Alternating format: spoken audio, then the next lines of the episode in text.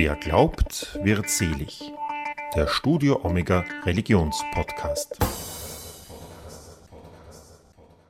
Herzlich willkommen zu einer neuen Folge von Wer glaubt, wird selig, der Studio Omega Religionspodcast, sagt Udo Seelofer. In unserem Podcast begleiten wir Menschen auf ihrem Lebens- und Glaubensweg.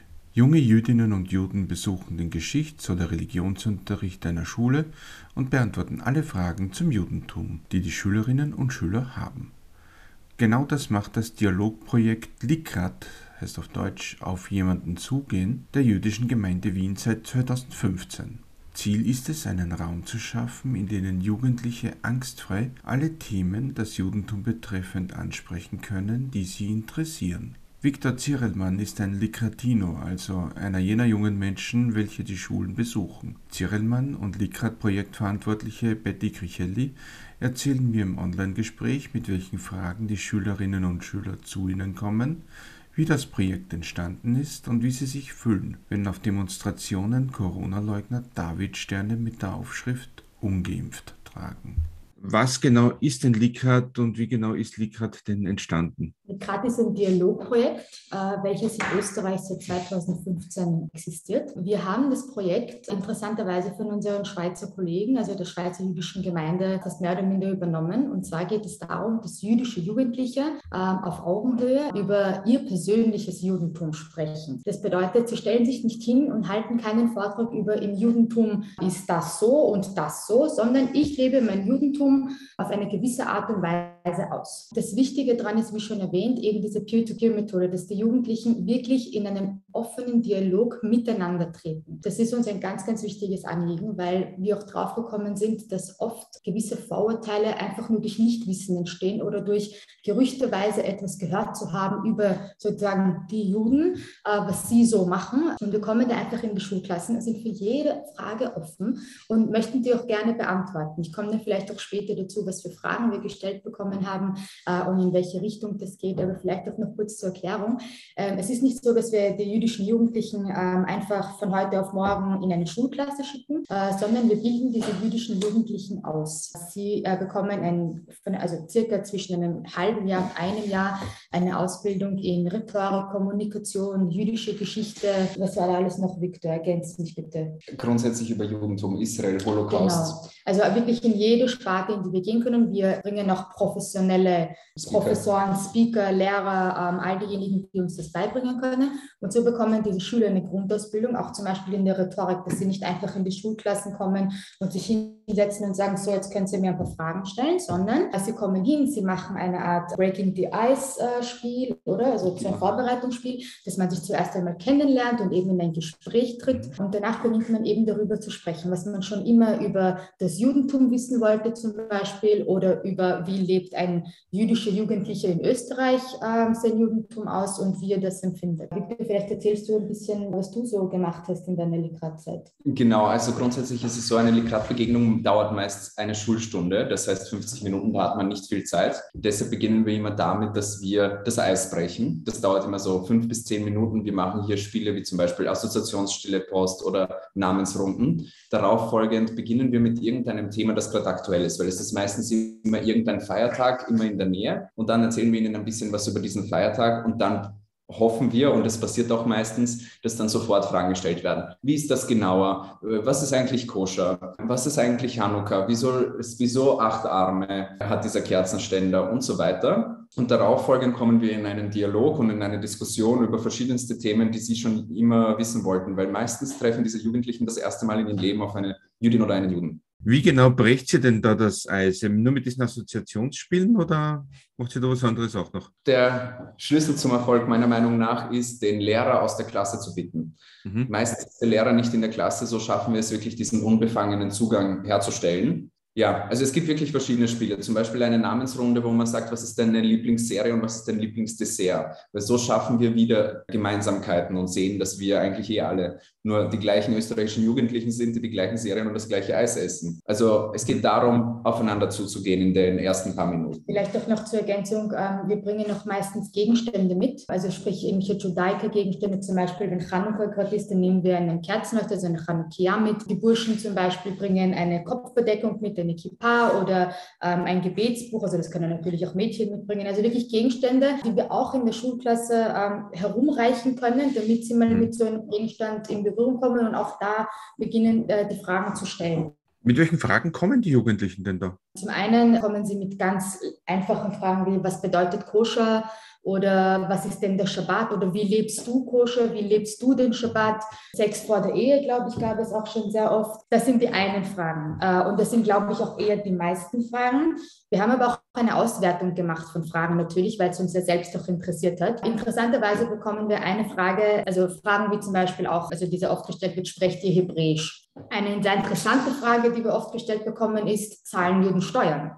Ist interessant, wie sozusagen so ein äh, Vorurteil ja, ähm, noch immer sozusagen auch in dem Alter die Runde macht.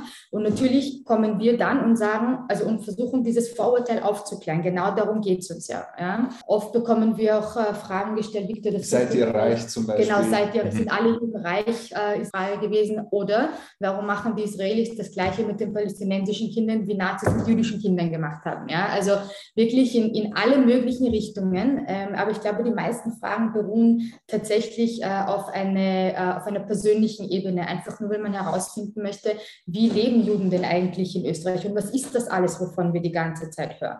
Wie beantwortet ihr solche Fragen denn dann?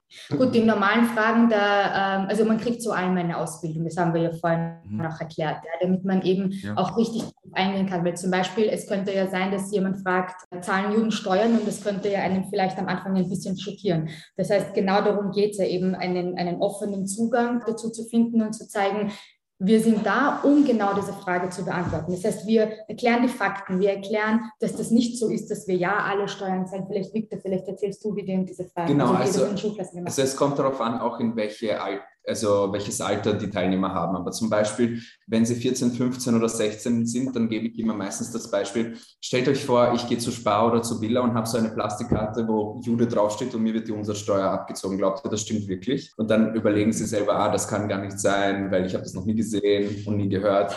Also ich versuche es durch das Verständnis immer aufzubrechen, diese Stereotype. Also damit die Schülerinnen und Schüler dann auch drauf kommen, eigentlich auch, wie absurd das eigentlich manchmal ist, oder? Ja, meistens dann schon, weil sie verstehen, dass das wirklich ein Vorurteil ist und sie sehen uns ja auch sozusagen in den Klassen da drinnen sitzen.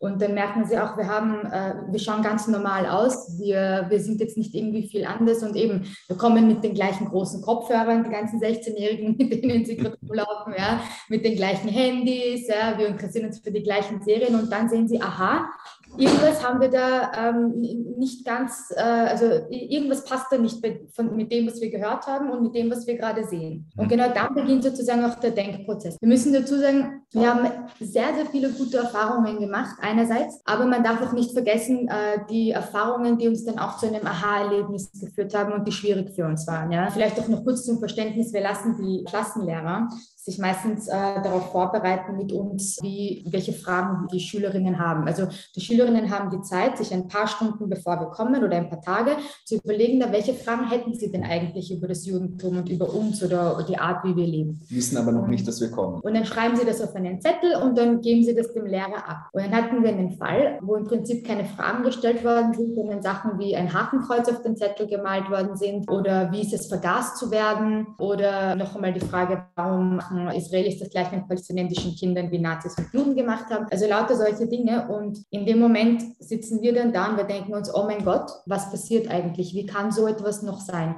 Und dann sehen wir genau da und nicht nur da, überall, aber auch hier in diesen Momenten unseren Auftrag, ja, in diese Schulklassen zu gehen und ja, darüber zu sprechen und aufzuklären, warum, wie, wo und was. Und so mhm. kommen wir dann noch hin. Also wir nehmen wirklich, und das ist auch uns ein wichtiges Anliegen, das zu betonen, dass wir wirklich jeden Auftrag wahrnehmen. Wir gehen mittlerweile übrigens nicht nur in Schulklassen, sondern wir gehen in Universitäten, wir gehen äh, in Flüchtlingszentren, Unternehmen. Unternehmen äh, wir waren in Pensionistenheimen sogar, wir gehen äh, in die Volksschulen bald. Also wir gehen wirklich überall die breite Palette. Wir gehen in, Schu in jegliche Schulformen, also in Handelsakademien, äh, in Tourismusschulen, alles, was es gibt, überall, wo wir wir gebraucht werden ähm, und eingeladen werden. Wir nehmen unseren Auftrag wahr und das ist uns sehr, sehr wichtig zu betonen. Eben gerade äh, deswegen, weil es so einen offenen Dialog und so eine Nähe schafft, die man sonst anders nicht erreichen kann. Corona vielleicht auch noch dazu erwähnt, hat uns vielleicht ein wenig einen Strich durch die Rechnung gemacht, äh, weil man keine Face-to-Face-Begegnungen machen konnte. Aber wir haben uns bemüht, äh, das zumindest online per Zoom, so wie auch der Unterricht stattgefunden hat, zu machen. Ist uns lustigerweise auch sehr gut gelungen. Wir haben den Schülerinnen äh, Geschickt, zum Beispiel so koschere Haribo-Packungen ja, oder äh, irgendwelche koscheren Snacks zum Beispiel, damit sie irgendetwas in der Hand haben, um äh, die Verbindung zu uns aufzubauen. Und so haben wir dann auch die Online-Begegnung gemacht. Also wir sind wirklich kreativ und, und überall da, wo wir gebraucht werden und auch mehr, äh, nehmen wir unseren Auftrag wahr. Das wäre jetzt ohnehin die nächste Frage auch gewesen. Wie funktioniert das jetzt eigentlich genau während der Pandemie? Und also, wie viele Anfragen gibt es da von, von Seiten der Schulen?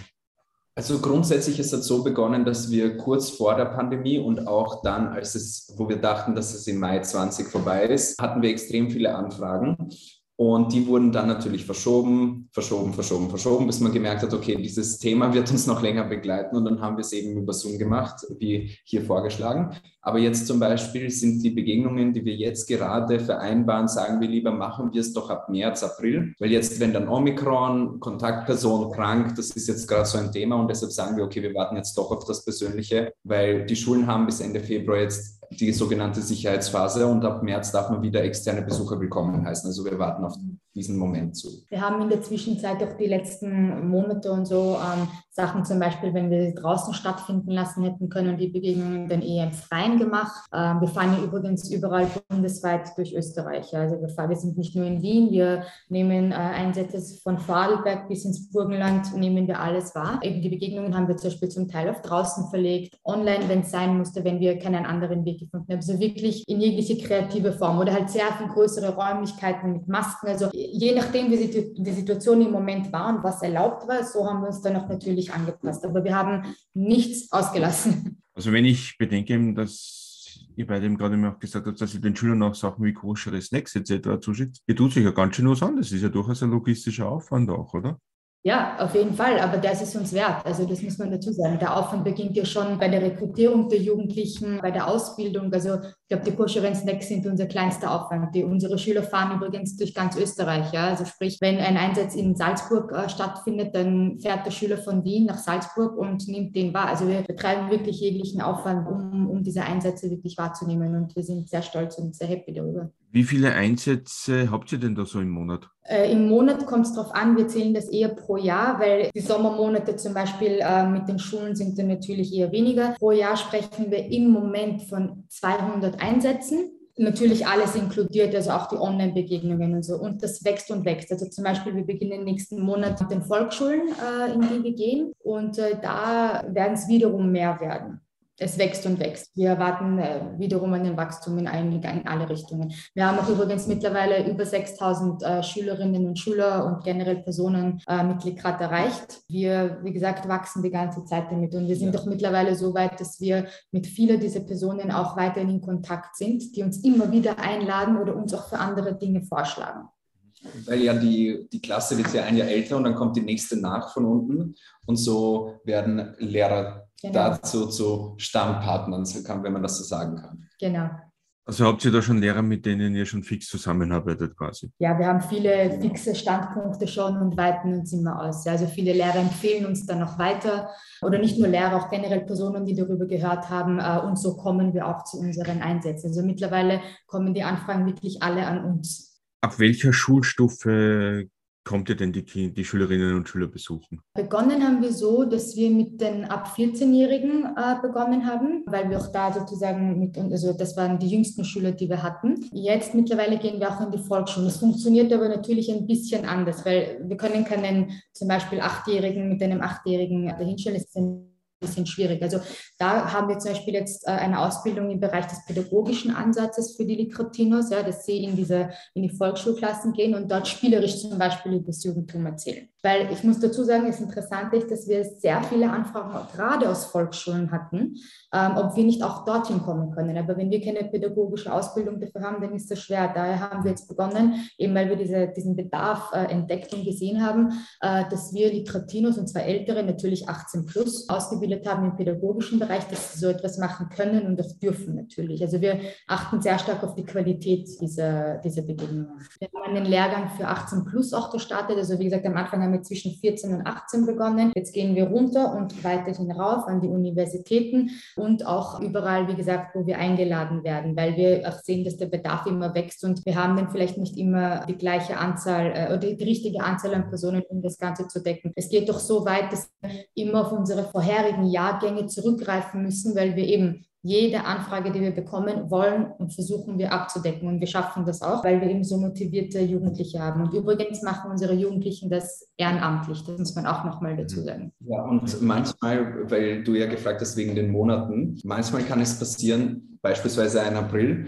wo an einem Tag drei verschiedene Begegnungen in drei verschiedenen Schulen in drei verschiedenen Bundesländern stattfinden. Also das ist für uns wirklich ein Anliegen, dass wir das ordentlich machen und auch organisatorisch gut machen. Äh, Victor, seit wann bist du eigentlich bei Likrat und warum hast du dich dazu entschieden, bei Likrat mitzumachen? Also seitdem ich 16 bin, das war vor fünf Jahren und ursprünglich hatte es mehrere Gründe. Der erste Grund war, dass mich ein Freund gebeten hat, hey, ich bin schon bei Likrat zwei Jahre, komm doch vorbei, das ist was ganz Cooles. Dann habe ich mir das angeschaut dann habe ich gesehen, ich weiß so viel selbst über das Judentum nicht. Und jetzt hier ist auch so in der jüdischen Gemeinde Wien, man hat mehrere Jugendorganisationen und die richten sich eher nach Religiosität, also von säkulär bis ultraorthodox. Und ich war immer in der säkulären Jugendorganisation, aber ich habe niemanden aus den anderen Strömungen je kennengelernt. Und bei Likrat hatte ich die Ehre, weil ja jeder dort zusammengewürfelt wurde, mich mit denen auszutauschen, wie wichtig ihnen das Juden ist. Äh, für den einen ist Israel wichtiger, für den anderen Österreich. Und das war immer eine coole äh, Diskussion. Und dann habe ich eben die Ausbildung abgeschlossen und dann hatte ich endlich meine erste Begegnung. Und jetzt kommt der dritte Grund.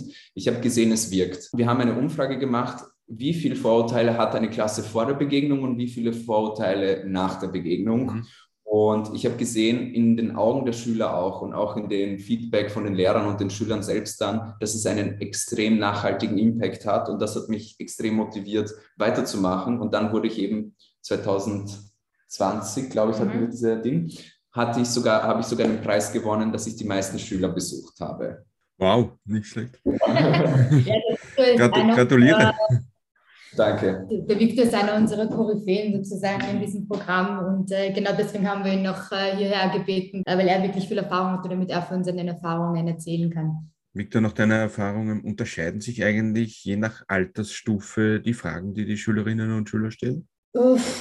Ähm, ja. ja. Ja, also grundsätzlich ist es so, dass wenn wir jetzt in die jüngeren Klassen schauen, je nachdem, ob sie das Thema Holocaust zum Beispiel schon bearbeitet hätten, normalerweise müsste ja ein 14-Jähriger schon das in der Schule jetzt gerade haben, in diesem einen gewissen Schuljahr, dann kommen natürlich eher Fragen über dieses Thema und gleichzeitig eher mehr Fragen. Wenn Sie noch keinen Berührungspunkt hatten, weil der letzte Berührungspunkt ist in der Volksschule, wo man circa mit acht, neun eine Synagoge besichtigen soll. Aber desto älter man wird, desto mehr ist das politische Interesse da. Also wie war der Holocaust, Israel-Palästina-Konflikt und so weiter. Und wenn du jünger bist, dann eher das Judentum selbst. Wie geht ihr beide eigentlich mit Vorurteilen um, wenn sie euch im Alltag begegnen, also außerhalb von, liegt gerade von den Fragen der Schülerinnen und Schüler? Also ich kann aus meiner eigenen Erfahrung erzählen. Ich so hat eigentlich auch Likrat begonnen. Also so kam die Idee, äh, das zu übernehmen äh, in Wien von den Schweizern. Und zwar, ich war, bis ich 18 war, in der jüdischen Schule. Das heißt, ich war natürlich weniger ähm, im alltäglichen äh, Leben äh, mit solchen Vorurteilen konfrontiert, war aber dann ganz normal Studentin auf der Uni Wien. Habe dann begonnen zu merken, dass die meisten mir Fragen stellen, wenn sie erfahren, dass ich Jüdin bin. Ähm, und in diesen Fragen oft äh, gewisse Vorurteile Vorurteile liegen, wo ich mir gedacht habe, wie, komm, wie kommt man eigentlich darauf? Ja?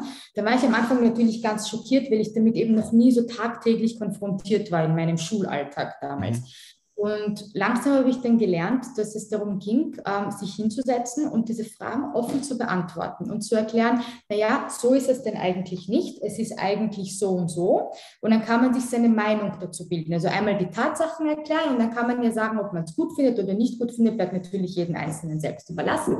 Ähm, aber eben diese Aufklärung, dieses in den Dialog treten, mit Leuten darüber sprechen. Und das ist mir sehr oft begegnet.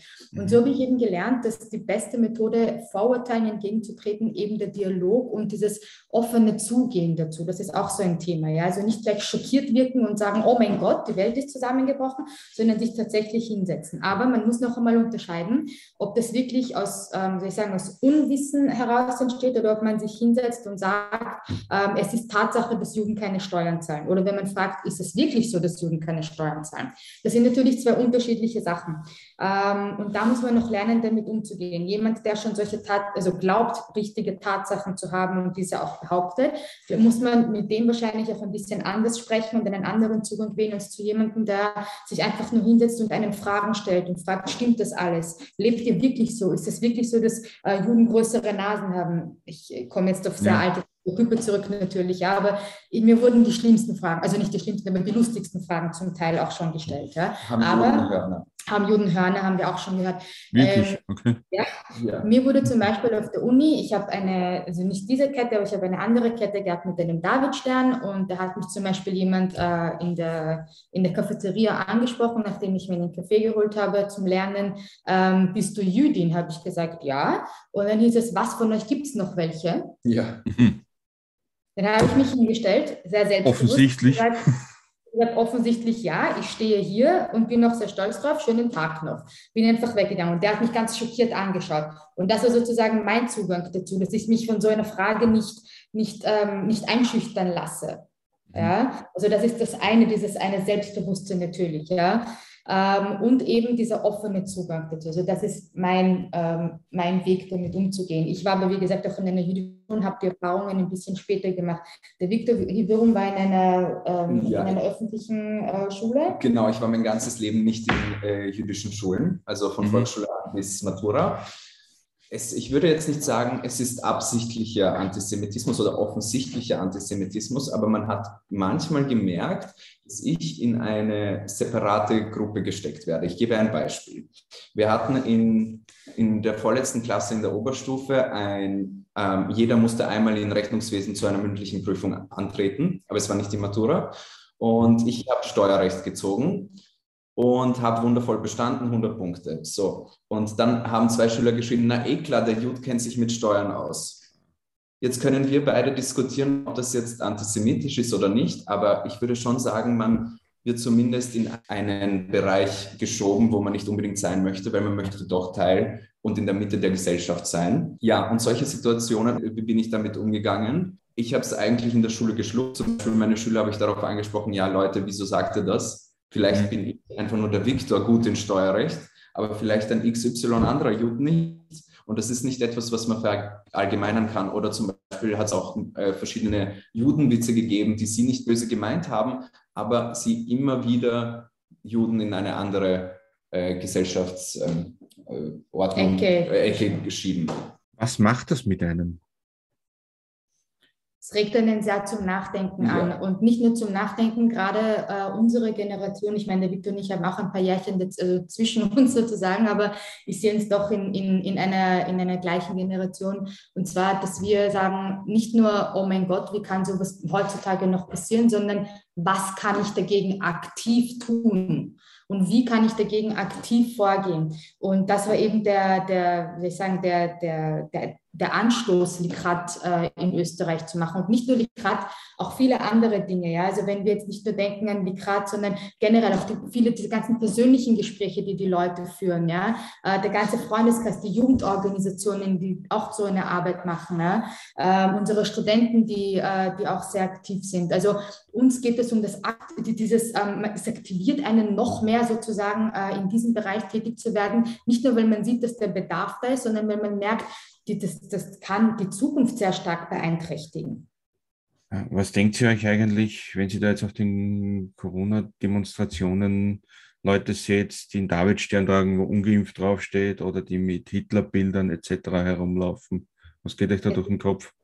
Es, es ist erschreckend. Also zum einen, also es ist das eine, darüber ähm, zu lesen und zu sehen und das andere ist auch nochmal aktiv auf der Straße zu sehen, wenn man äh, mitten in der Stadt vorbeigeht. Es ist erschreckend. Es ist schlimm, dass das heute noch passiert. Es ist schlimm, dass äh, diese Menschen nicht wissen, was da passiert ist, dass sie sich als Opfer darstellen und das vergleichen. Und es ist einfach eine ganz, ganz schreckliche Sache für uns. Und gerade deswegen äh, bringt uns jetzt ja noch mehr aktiver in alle Richtungen zu denken, dass wir jetzt nicht nur im Alter von 14 beginnen, mit Schülern zu sprechen, sondern eben, dass wir schon im Volksschulalter beginnen, darüber zu sprechen. Ja? Immer jünger sozusagen werden. Also es ist eine ganz, ganz schreckliche Sache. Ja. Und ganz ehrlich, wenn man noch vorbeigeht, zum Beispiel an einem Samstag, ja, wo diese ganzen Demonstrationen stattfinden und dann sieht man plötzlich eben einen gelben Davidstern, wo steht nicht geimpft drauf. Ja. Und man schreit Widerstand im Chor. Mhm. Dann, dann, das ist nicht normal. Also wir, wir finden das sehr erschreckend und eben da aktiviert das schon wieder unseren